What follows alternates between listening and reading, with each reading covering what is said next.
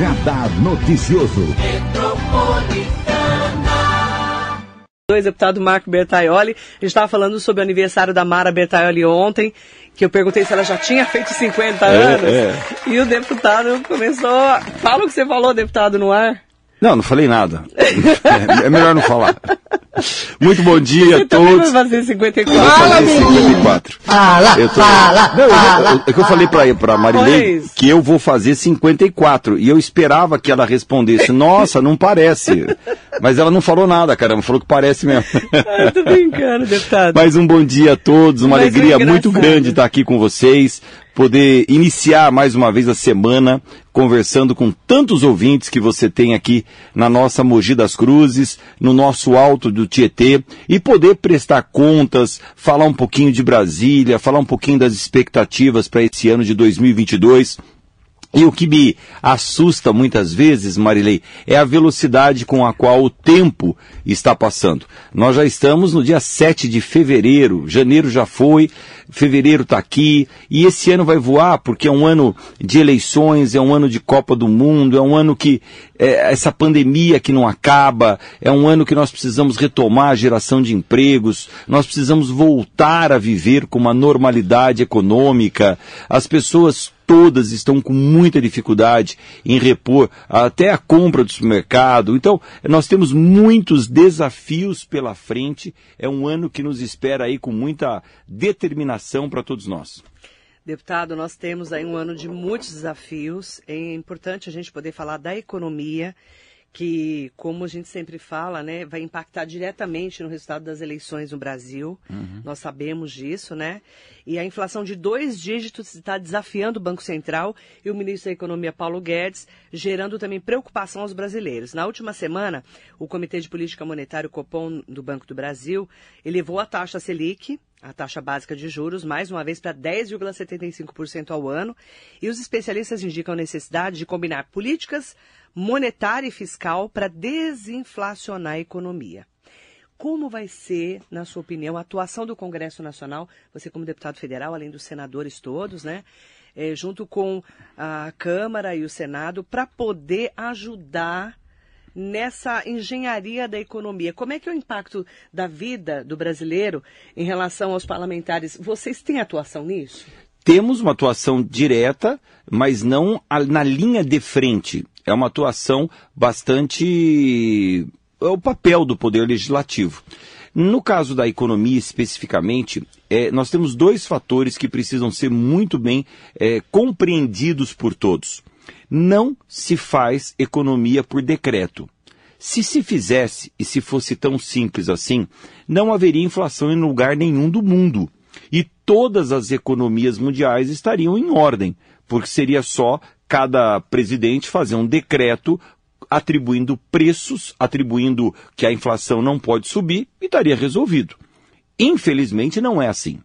Existem alguns componentes na economia que não são objetivos, que não são vistos, que não são por decreto. Eles estão muito mais no âmbito da expectativa, da análise e da confiança, Marilei, que aquele mercado, que aquele país estabelece. A relação é muito simples no primeiro momento. Quanto dinheiro é investido no país? Se esse dinheiro que é investido no país é muito dinheiro, nós temos um desenvolvimento econômico, nós temos a geração de empregos e nós temos a roda da economia girando. Se esse dinheiro não aparece para ser investido, nós temos uma escassez de dinheiro. Não tem dinheiro sendo investido, não tem geração de empregos, não tem desenvolvimento econômico e nós começamos a viver aí essa eh, quantidade imensa de pessoas procurando uma vaga de trabalho e não encontrando. O que faz efetivamente você ter mais dinheiro ou menos dinheiro sendo investido neste país, nesse mercado, no Brasil especificamente? Está intimamente ligada à confiança que o governo estabelece para quem investe. Olha, você tem lá no Canadá uma, um fundo de investimentos que gere o dinheiro da aposentadoria de todos os canadenses. Esse fundo tem bilhões de dólares para investir. E ele quer investir por quê? Para poder garantir que todos os canadenses, quando forem se aposentar, tenham um dinheiro. Então ele vai procurar investimentos. Só no Canadá não é possível. Então ele começa a analisar o mundo inteiro. Aonde eu posso investir numa usina hidrelétrica, aonde eu posso investir numa usina de, numa fábrica de papel, aonde eu posso investir, enfim, num, numa construção de um prédio. Ele vai procurar países que inspirem confiança. Quando há uma instabilidade na, na política do país, isso gera uma desconfiança na economia. Esse fundo de investimentos lá do Canadá não vem colocar o seu dinheiro em um país que esteja instável, que não esteja inspirando confiança. E aí nós temos mais dinheiro saindo do Brasil do que entrando. Hoje, nós até temos um valor de investimento bastante significativo no Brasil. Mas esses investimentos estão é, colocados em pontos muito específicos e não na economia de uma maneira geral. Por um outro lado, com isto, você tem um aumento no valor do dólar, que é o valor que norteia o mundo. Quanto custa um dólar? Custa mais barato ou mais caro pela quantidade de dólares de investimento que o país recebe. Estou tentando aqui fazer uma explicação muito simplista para que todos possam estar sintonizados. Então, há um mecanismo que atribui-se preço e inflação que não é palpável, que não é visto. Por que, que eu estou dizendo isso? Porque eu tenho visto lá no Congresso Nacional muita gente falar em fazer um projeto de lei para regulamentar o preço da gasolina. Não se regulamenta preço da gasolina por decreto. O que o governo pode fazer é ter mais impostos ou menos impostos sobre a gasolina. Lembrando que todo mundo sabe que os impostos no Brasil são muito altos. Muito bem. De um lado, nós temos muitos impostos no combustível. Do outro lado, nós temos o dólar subindo demais. E o Brasil é um dos países do mundo onde o dólar mais subiu nos últimos meses, para não dizer no último ano. Com isto, Marilei, também tem a escassez do produto em si. Quando nós tivemos a pandemia, os países produtores de petróleo diminuíram a produção, porque não teriam o que fazer com tanto petróleo. Os países todos estavam em quarentena, as fábricas pararam, os automóveis diminuíram a sua rodagem, tudo diminuiu. Então, os países que produzem petróleo pararam de produzir. Quando a economia volta a funcionar, quando os países reabrem as suas eh, atividades econômicas, o que, que esses países produtores de petróleo fizeram? Não voltaram a produzir a quantidade que produziam antes. Com isso, gera o que? Escassez. Menos petróleo no mundo. Se tem menos petróleo, o preço sobe. Então, eu estou dizendo para você agora três insumos, três variáveis. Primeiro, nós temos o dólar mais alto no Brasil por falta de uma segurança para quem investe. Aí nós temos o preço do petróleo subindo no mundo porque os países produtores diminuíram a produção exatamente para forçar o aumento do preço. E o aumento do preço do barril de petróleo subiu em dólares.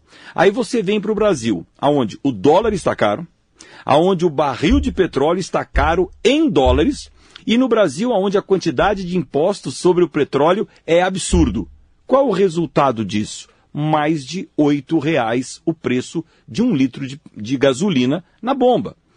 Então, não é por decreto que você vai resolver isto. E o ministro Paulo Guedes sabe muito bem disso. É um ministro liberal, é um ministro que está atento à economia, mas precisa primeiro voltar a ter credibilidade no mundo em relação ao Brasil. Confiar que o Brasil é um país confiável, seguro para se investir. Segundo, Muitas indústrias mundiais estão forçando a escassez nesse momento. Vamos pegar o caso do carro no Brasil. Quem está tentando trocar de carro está vendo que o preço do carro disparou. Ah, mas está faltando o chip, porque só vai voltar a ter chip do computador do carro em 2024. Marilei, o mundo que produz o que você quiser, na quantidade que você quiser, de uma hora para outra, não é possível que isso seja 100% verdade.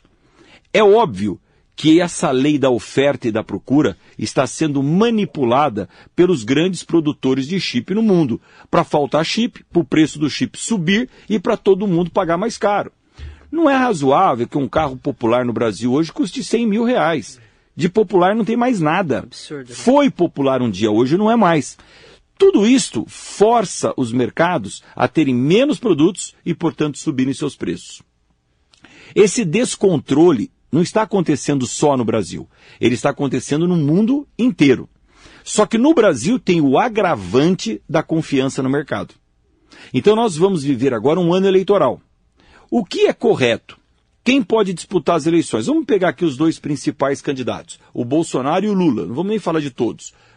Precisam esses dois virem a público e deixar muito claro o que farão com a economia do Brasil se forem eleitos.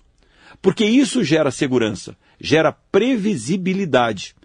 Tudo que falta no Brasil hoje, segurança jurídica e previsibilidade. Sem contar as ações aí sim, diretas que o governo poderia ter, que resultam numa baixa de preços, que resultam numa segurança jurídica. O que é? Melhorar o sistema tributário brasileiro, diminuir a nossa carga tributária, que é excessivamente elevada, a complexidade como nós pagamos impostos no Brasil, incentivar o investimento brasileiro através de normas, de portarias, de legislações que deem segurança para quem investe no Brasil e, fundamentalmente, não ficar brigando com o mundo inteiro. É, ajuda bastante também a ter investimentos no Brasil. Portanto, aqui uma análise muito simplista para que todos possam entender que não se faz lei para baixar preço, que não se faz lei para tabelar preço. Quem é um pouquinho mais é, vivido como eu, que esteve aqui no mundo na década de 80, vai se lembrar que nós vivemos um país de inflações absurdamente elevadas, que nós vivemos o um país onde decretos eram feitos e tabelamentos como os fiscais do Sarney existiam, e que não funcionaram. Porque não funciona na economia lei para segurar preço, lei para tabelar preço. Isso só cria governos e mercados paralelos. Se você proíbe ou tabela o preço, você criou imediatamente um mercado paralelo que vai dar conta daquele aumento de preços. Então, a situação é muito mais complexa do que parece e é preciso que o Ministério da Economia tenha autonomia para trabalhar e fazer o que precisa ser feito. Lembrando que nós demos um passo nesse governo muito importante, que foi a autonomia do Banco Central. Hoje, o Banco Central do Brasil não está atrelado ao Ministério da Economia nem ao presidente da República. Ele tem mandato e ele está autônomo. E nós votamos isso na Câmara exatamente para ajudar a dar segurança para quem investe no Brasil. Esse é um outro assunto que foi uma das grandes conquistas desse atual governo, desta Câmara Federal. Mandar bom dia para Eunice Lima, José Moreira Soares Filho, Frank Tuda, presidente do Bunque de Mogi, mandando um bom dia especial para o deputado Marco Bertaioli. Obrigado a todos pela ligação. Frank Tuda, um abraço, meu amigo. Prazer em falar com você. Doutor Aldre Rodrigues, bom dia, deputado, uma excelente semana. Esperamos que a economia se recupere o quanto antes. Fátima Fatinha, o Nelson Prado Nóbrego Jacaré da Rodoviária Jarujá está aqui com a gente, Sandra Gonçalves, Guilherme Filipim Alves Pereira, Está aqui conosco também, Heloísa Moreira, Renan Nogueira, assessor do vereador Toshi Omura. É... De Biritiba Mirim, um abraço ao Toshi. Né? Um abraço, Renan, obrigado. O Guilherme Filipim falou parabéns pelo programa, é sempre uma aula ouvir nosso deputado. Grande Filipim, o mestre do basquete mojano. Tempo bom, hein, Marilei? Campeão paulista. Campeão sul-americano, vice-campeão brasileiro, uma final histórica com o Flamengo. Nossa, tenho saudade do nosso basquete disputando títulos, lotando o ginásio municipal e a torcida cantando o orgulho de ser mogiano, né? É uma coisa que eu tenho bastante saudade. Quando eu lembro daqueles momentos, realmente é, me, me, até me emociono, porque foi uma conquista muito grande ter remontado o time de basquete de Mogi das Cruzes. A Elbo é a grande patrocinadora, fizemos uma parceria fantástica e todos os mogianos tinham orgulho do Mogi das Cruzes Elbo Basquetebol, uma das maiores e melhores equipes de basquetebol do Brasil. E o Guilherme Filipim fez parte dessa história, então um abraço muito grande ao Filipim. Sidney, O Sidney Pereira, bom dia para você. Com a chegada das eleições presidenciais, alguns assuntos ficar, ficam mais latentes. Sou curioso em saber o que o nobre deputado acha sobre as declarações do atual candidato do PT, que é o Lula, dizendo que vai regular as redes sociais.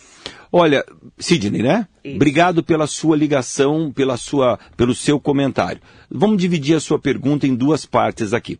A primeira, eu basicamente sou contrário a toda regulação no que tange a liberdade de expressão.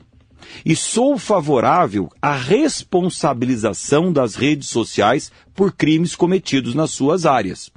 Por exemplo, eu, Marco Bertaioli, ir às redes sociais, escrever o que eu desejar, identificado, claramente é, responsabilizado por aquilo que eu escrever, é um direito de todos. Porque existe uma penalização jurídica e judicial se por acaso eu escrever algo que ofenda, que venha a caluniar alguém, que venha a cometer um ato de injúria contra qualquer pessoa. Então, isto é a liberdade de imprensa, é a liberdade de expressão. Isso não pode ser regulado. Ninguém pode é, tapar a boca de ninguém, muito menos de um jornalista. Então, Sidney, no que diz respeito a eu escrever o que eu desejo, não não podemos regular. Por um outro lado, dentro das redes sociais, nós temos um campo absolutamente descontrolado para fake news. Um campo descontrolado para denegrir a imagem das pessoas, para prospectar mentiras, agressões, violência. O Facebook, o Instagram, tem que ser responsabilizado por isso.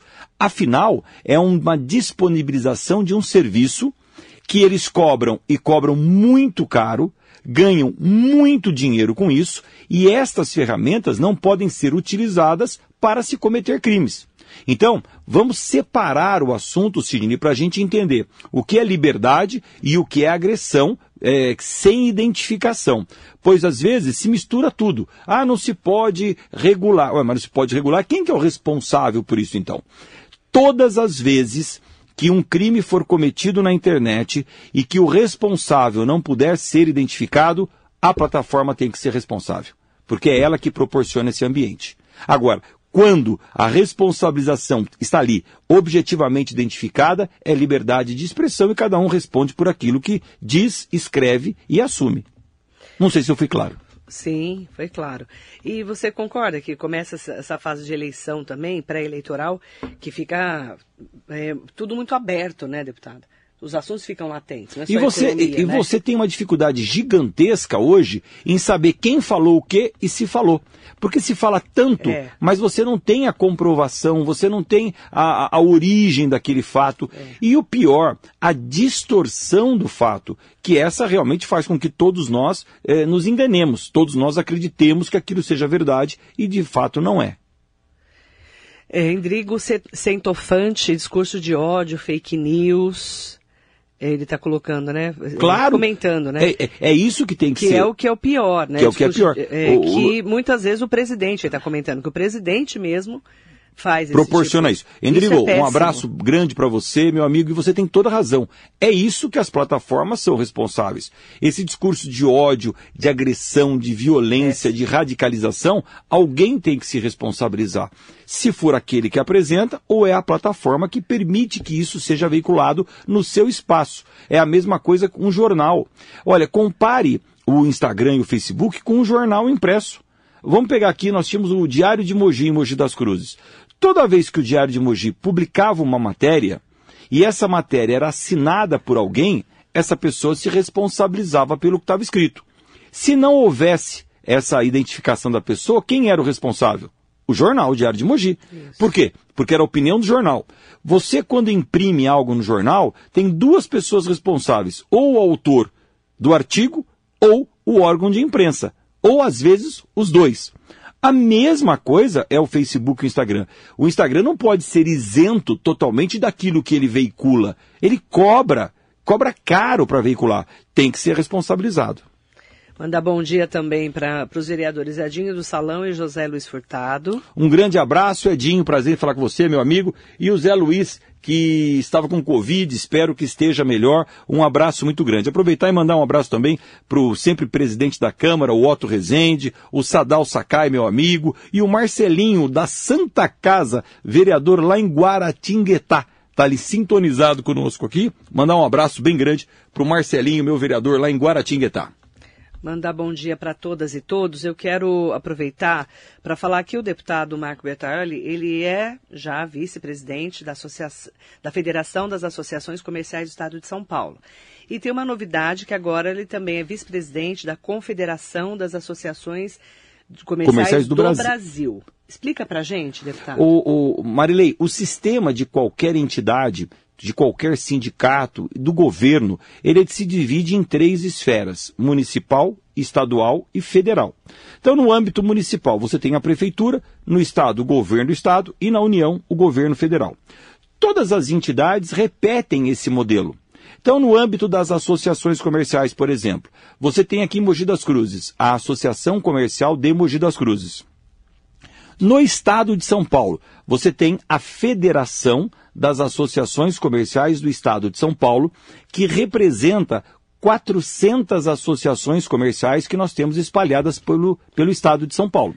E no âmbito nacional, existe a entidade nacional, que é a Confederação das Associações Comerciais do Brasil, que representa todas as associações em território nacional. São mais de duas mil associações comerciais. No Rio Grande do Sul, no Paraná, em Santa Catarina, no Nordeste, no Norte, enfim. Então nós temos três entidades: a municipal, a estadual e a federal.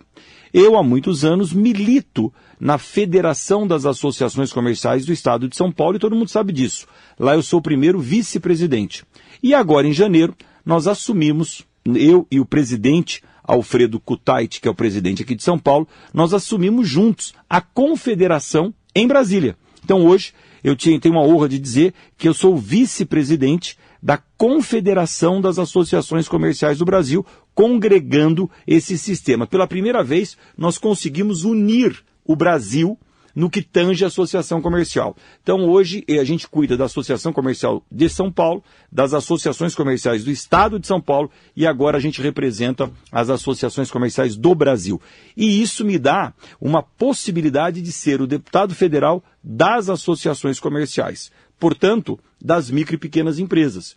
Porque 99% dos associados de uma associação comercial, Marilei, são micro e pequenas empresas.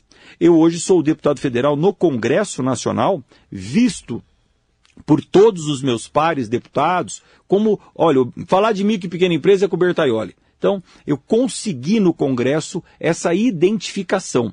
Amanhã, por exemplo, sete e meia da manhã, eu tenho um café com o presidente da Câmara, Arthur Lira, que me ligou ontem, domingo, para me convidar para esse café exatamente porque ele quer falar comigo. Eu não sei o que é, mas é uma pauta ligada à micro e pequena empresa que deve ser a derrubada do veto ao refis da micro e pequena empresa. Ele não falou para mim o que era ontem, mas ele falou: Marco, tem um assunto aqui de microempresa que eu preciso falar com você. Terça-feira, sete e meia? Terça-feira, sete e meia. Então, eu já sou identificado por representar as associações comerciais do Brasil na Câmara como deputado da micro e pequena empresa, portanto, da geração de empregos. Mandar bom dia para o Valdo Silva, aproveitar também para falar com eh, vários ouvintes internautas mandando perguntas para o deputado em relação ao dia a dia, né? Marcelo Assis, o Devani Barbosa também está aqui com a gente, Ricardo André Rian, que é o GCM Dantas. Manda bom dia para Leonardo Augusto, Mariso Meoca, Demiciana Aquino, Amélia Trípoli. Aproveitar também para falar com o Diego Tavares e é, ele pergunta, falando em micro e pequena empresa.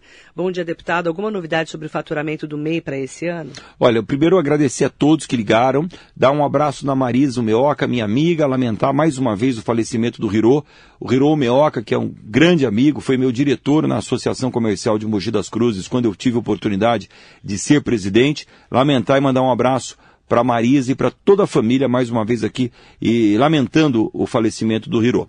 É mandar um abraço para todos que ligaram, inclusive o meu amigo Devanir Barbosa, lá em Jundiapeba, a única de Jundiapeba, essa clínica de especialidades fantástica, que funcionava como uma clínica de especialidades, todas as especialidades eram atendidas lá, que nós construímos e inauguramos há 10 anos já, Marilei. Olha como o tempo passa. 10 anos. Enfim, é, o MEI, o microempreendedor individual, é uma uh, forma de formalização da atividade informal. Por exemplo, um pedreiro, um encanador, um eletricista que não tinha como pagar a sua contribuição de previdência, hoje pode fazê-lo através da formalização como MEI. Mas há muitos anos, o valor limite que esta pessoa pode tirar de nota fiscal por ano é muito baixo, 81 mil reais. Eu estou trabalhando e nós vamos lançar agora em março uma grande campanha nacional para aumentar esse teto pela correção do IPCA aí iria para 138 mil reais.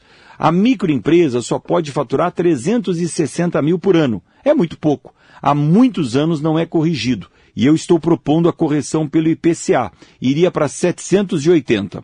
E no caso da empresa de pequeno porte, que hoje o limite é 4 milhões e 800, pela correção do IPCA que eu estou aplicando, iria para 7 milhões e 200 ano. Mas é claro que o nosso inimigo nesse caso é a Receita Federal do Brasil. É o Ministério da Economia que não concorda com, esse, com essa correção da tabela. Mas respondendo ao nosso ouvinte, estou trabalhando muito para que agora, em 2022, nós tenhamos corrigida essa tabela de possibilidade de faturamento, o teto da microempresa no Brasil. Éder Pedro Gomes, de, é, mandando um abraço para o deputado, Edinho Montanha, Kiko Coimbra está aqui com a gente, o Marquinho do Quiosque. Grande Edinho, um abraço grande, um abraço a todos. Tem várias perguntas aqui, deputado. Estou à disposição. É, manda bom dia.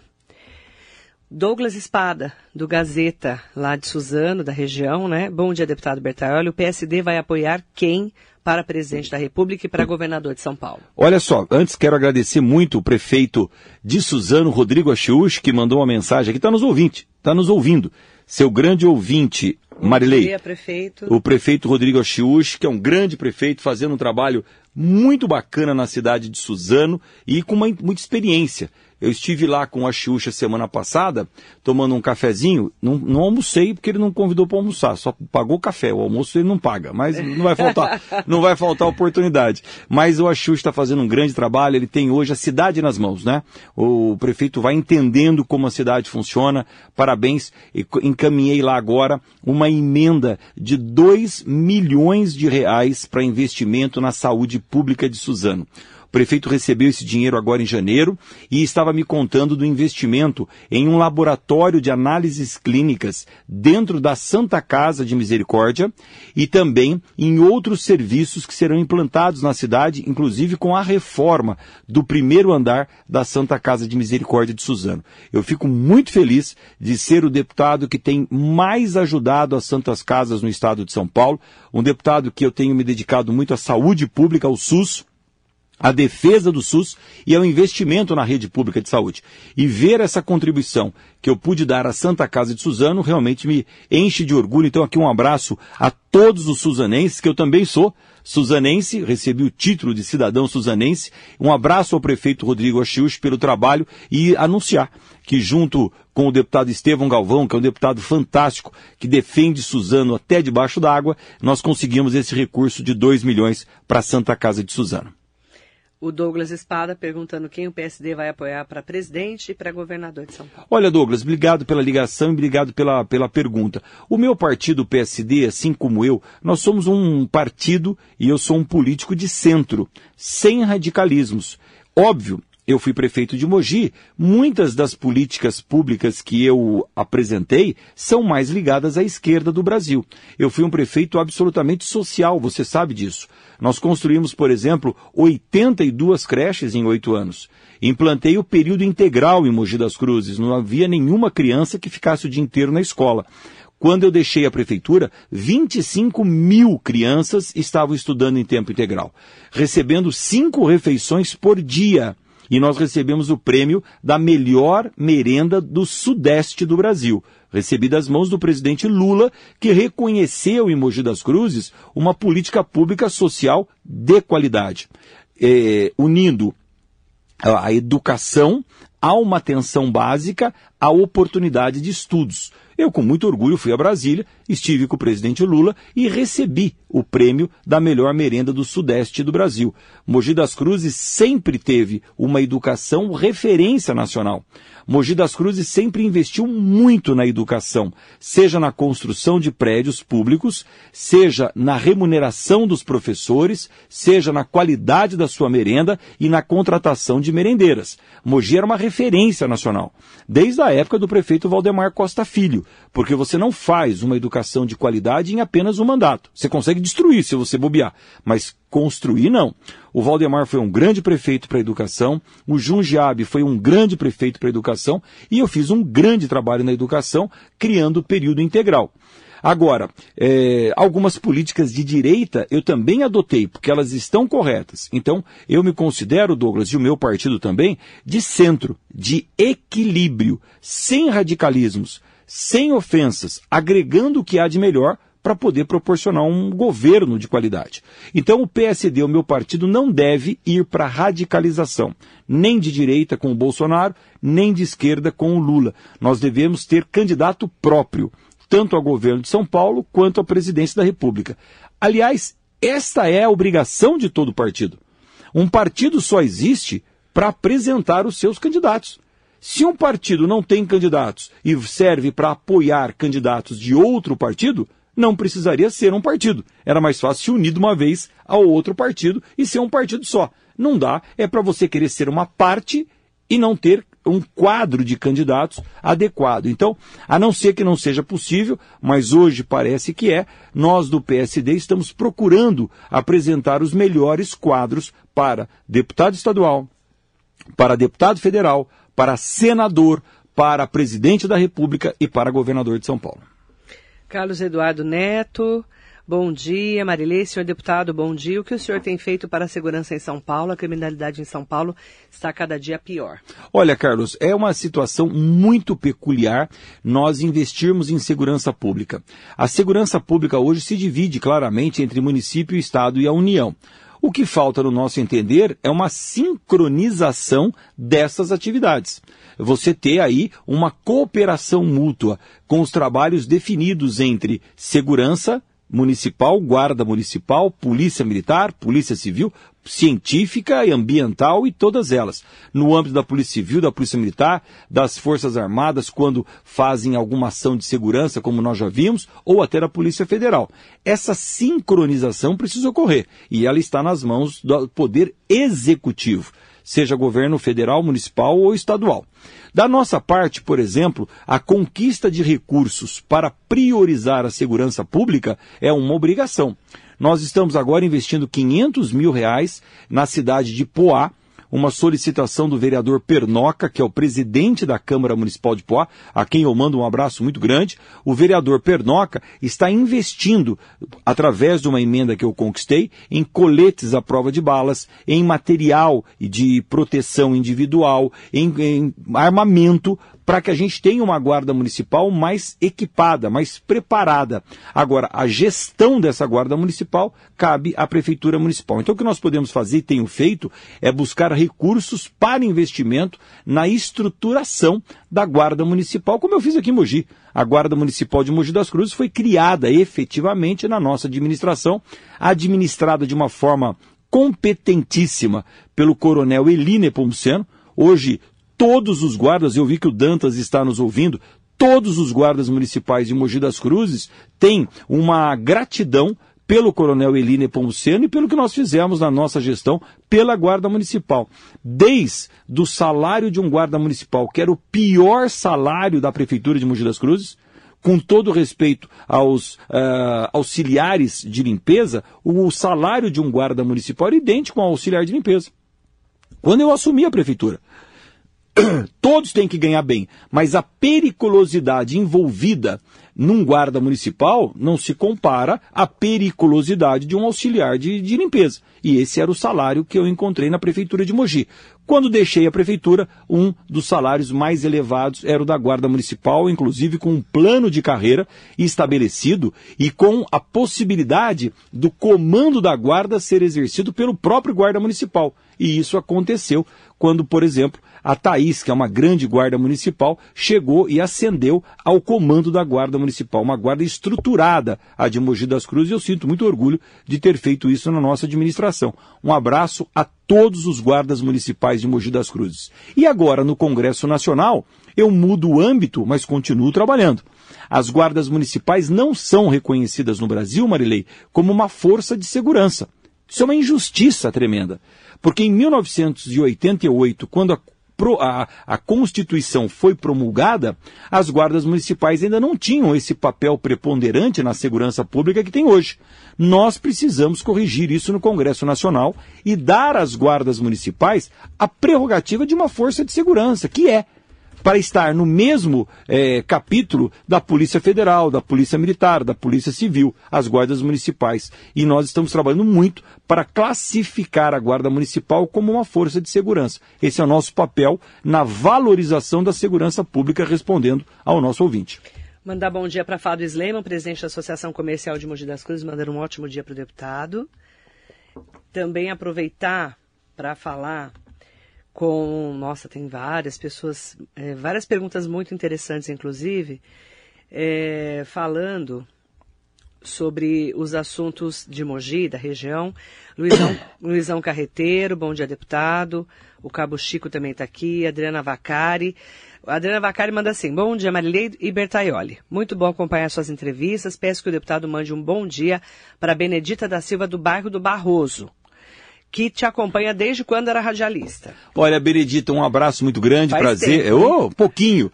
Um abraço muito a, grande. O diário acabou faz uns 20 anos. No mínimo, né? Não é? Oh, mandar um abraço muito grande então para Benedita lá no Barroso, prazer muito grande saber que você está aí nos ouvindo. Mandar um abraço grande para Fádua Sleiman. E é muito importante que a gente tenha aí essa multiplicidade de audiência para poder tirar as dúvidas, conversar, enfim, colocar a nossa opinião. O Fábio Silva, deputado, ele está perguntando para você se você é a favor da regulamentação do mototáxi na cidade de Mogi. Vamos lá. É, Fábio Silva. Fábio Silva. Primeiro, é, colocar aqui um abraço muito grande para os diretores da Santa Casa de Mogi das Cruzes. Nós temos lá o Flávio e o Fábio Matos que estão nos ouvindo. Um abraço muito grande. Mandar um abraço para o Rodrigo Valverde, que está aqui sintonizado conosco. Está tomando juízo, Rodrigo Valverde. Está ficando. É, está tomando juízo. É, Conversou comigo a semana passada. Tá... Tomaram café? Tomamos café. E Mas aí? olha, o Rodrigo está ficando muito, muito, muito maduro nas relações políticas e vai disputar as eleições com muita chance de se eleger deputado estadual. Então, parabéns aí ao Rodrigo Valverde. O Fábio Silva, que é um ex-candidato a vereador, junto com o Rodrigo Valverde, também nos ligando, mandando um abraço muito grande. Em relação ao mototáxi, quem que pergunta? É o Fábio Silva, né? Deixa Fábio, só... Deixa eu só confirmar. Não, mas enfim, mototáxi, não, não sou favorável e acho, Fábio Silva, não sou favorável e acho que Mogi das Cruzes não precisa e não pode ter mototáxi, por uma razão muito simples. Quando eu fui prefeito, eu fui questionado sobre isso e não regulamentei. E acho que a cidade não deve fazê-lo. Por quê? Porque na relação de táxi, nós já temos aqui em Mogi das Cruzes todos os taxistas que fazem um trabalho muito apropriado com segurança. E também agora essa inovação da Uber, da 99 Táxi. Então, serviços de transporte de passageiros, nós já temos muitos serviços na cidade. Uber, serviços de aplicativo, táxis que têm qualidade e o próprio transporte público municipal, os ônibus, enfim. O táxi foi criado através de moto em situações muito particulares no mundo. Aonde o mototáxi foi implantado é aonde os veículos não chegam. Por exemplo, nas comunidades do Rio de Janeiro. Por que, que se implantou o mototáxi? Porque você subir do pé do morro até o topo do morro por ruas estreitas é muito mais fácil você fazer de moto do que de carro. O, o, ônibus nem sobe. Então, em características muito particulares, o mototáxi foi implantado. Não existe essa característica em Mogi das Cruzes. Como existe na Colômbia, por exemplo, na cidade de Bogotá, os mototáxis funcionam. Não existe essa característica em Mogi. Portanto, eu acho que o táxi é, o mototáxi é um veículo que serve hoje ao transporte, por exemplo, de benefícios. É um serviço. A, a, entrega de delivery através de motociclistas precisa ser regulamentada, precisa ser cuidada, precisa ser melhor orientada.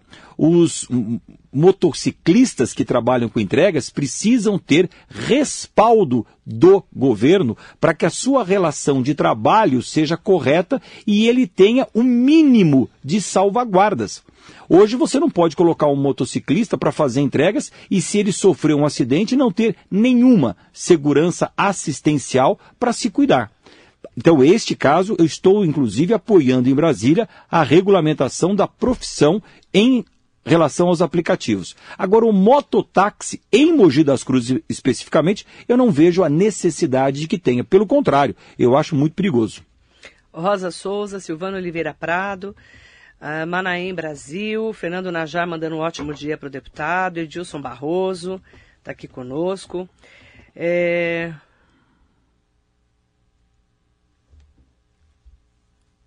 Uh, Ranieri Machado, é... É, um beijo para você, viu, querido?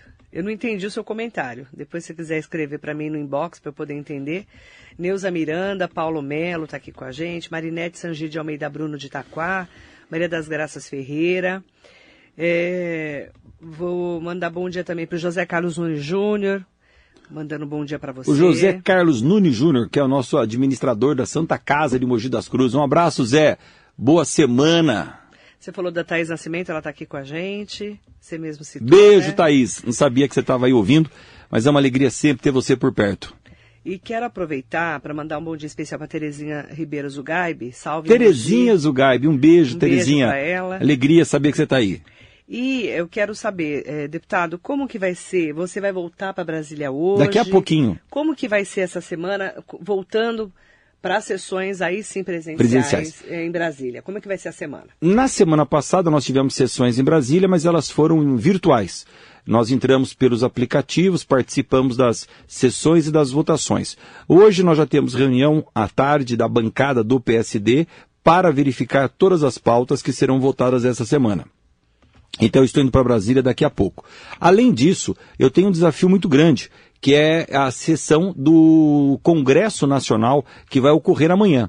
Nós temos sessões da Câmara Federal, que são as sessões dos deputados, nós temos as sessões do Senado Federal, que é a, a sessão dos senadores. Quando eu falo sessão do Congresso, é uma sessão que une os deputados e os senadores. Por exemplo, aprovar um projeto, você aprova na Câmara e depois no Senado, ou vice-versa. Quando o presidente veta um projeto, esse veto só pode ser analisado pelo Congresso, que é a união dos deputados e dos senadores. Hoje, nós temos sessão da Câmara, só deputados. Amanhã é uma sessão do Congresso Nacional, junta todo mundo, para votar os vetos. E eu estou trabalhando para incluir na pauta da sessão de amanhã o veto que o presidente fez ao parcelamento especial dos débitos das micro e pequenas empresas, do refis do Simples Nacional. Eu tenho falado muito sobre isso nas minhas redes sociais. Inclusive, convido a todos os ouvintes que entrem nas minhas redes sociais. Marco Bertaioli no Facebook e no Instagram. Curta lá minha página, me siga na, nas redes sociais para acompanhar o meu trabalho, é um convite que eu faço a você. E também assine o abaixo assinado que nós estamos promovendo para mostrar para os deputados e para os senadores a importância de nós é, fazermos valer o parcelamento especial. Como tem sessão do Congresso amanhã, Marilei, eu estou trabalhando para incluir na pauta esta, uh, impor, esse importan essa importante análise do veto que o presidente fez ao refis da micro e pequena empresa. E aí você volta quando para Mogi? Quinta ou sexta. Depende muito, eu nunca sei quando eu volto, porque depende muito da pauta trabalhada na Câmara Federal. Às vezes a sessão na quinta-feira ocorre no período da manhã e quando é meio-dia, uma hora, duas horas, ela encerra. Portanto, eu posso vir na quinta-feira à noite embora. Às vezes a sessão se estende, dependendo da polêmica do que está sendo votado. Aí eu não consigo voltar na quinta-feira à noite, venho na sexta-feira de manhã. Aí sexta e sábado é essa peregrinação pelo Estado, pelas cidades aonde eu tenho uma relação política, é cuidar de Mogi das Cruzes e entender as nossas necessidades. Semana passada e retrasada eu, eu visitei 25 municípios em duas semanas. 25. Quero aqui mandar um abraço muito especial para a Natividade da Serra, aonde eu recebi o título de cidadão nativense, e para a cidade de Silveiras, do meu amigo prefeito Guilherme, aonde eu recebi o título de cidadão silveirense. Então recebi dois títulos de cidadania semana passada que muito me honraram. Eu quero mandar um bom dia especial para Maria José de Jardim Vete, que fez questão de mandar ligar para cá para mandar um beijo para você. Ô, Maria José, eu que fico muito feliz, lisonjeado e começo bem a semana com tanto carinho e com tanta, tanto apreço da população da minha Mogi das Cruzes, que eu não canso de falar do orgulho que eu tenho de ser mogiano. E aproveitar também, você falou do Rodrigo Valverde, né? Ele está aqui nas nossas redes sociais, no Facebook, e mandando um bom dia especial para você. Você já até falou que teve com ele. E a, o comentário dele é, uma, é o mais um dos mais interessantes. Aqueles comentários é, petistas, né? Bom dia, o Bertaioli fala a verdade. Bertaioli, fala a verdade. Ser prefeito com Lula é mais fácil, né? Fica registrado aqui meus elogios as várias boas ações do seu governo na cidade. Obrigado, Vindo Rodrigo. de um petista é um é... grande elogio, né? Não, mas obrigado, Rodrigo. O Rodrigo é, é né, não tem mais esse, esse, radicalismo que existia no não, passado. Ele, ele já foi mais o radical. É, já foi muito mais. Muito o mais. Rodrigo hoje tem, um, como eu brinquei, né, tem uma, um discernimento político muito grande, desejo muita sorte, muito sucesso aí à candidatura do Rodrigo como deputado estadual e obrigado aí pelo reconhecimento do nosso trabalho. Um abração, Rodrigo.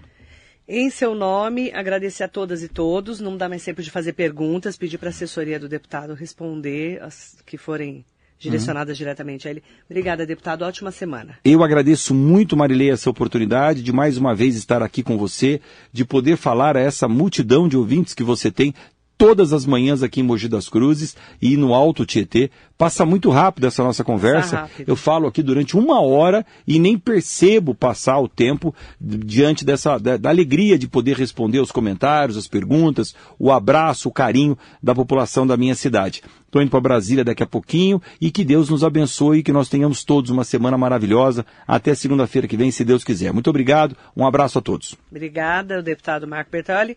Muito bom dia para você.